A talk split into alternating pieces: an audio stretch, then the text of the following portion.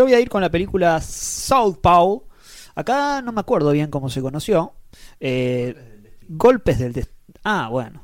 Bien.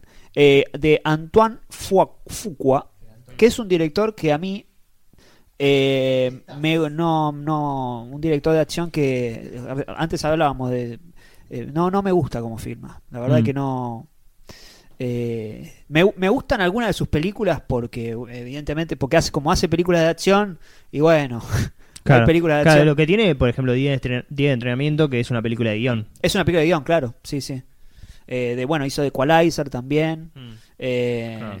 No, pero no, no, no está muy definido. Hmm. No está muy definido y es un el famoso artesano. Sí. Y eh, acá en Sao Paulo es, es todo muy. Son los clichés de la película de boxeo, están todos. Mm. Todos, todos, sin ningún. eh, Variación. Sin ninguna variación. Todos los estereotipos, el, el personaje sufrido Jay Gyllenhaal, que cada vez que está enojado rompe algo.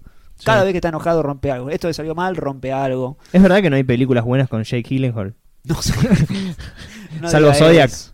No diga eso, por favor. Eh, en, en- el personaje se llama Hope, Billy Hope. Ah, bueno. es, Claro. es muy es Sí. muy trazo grueso. Sí.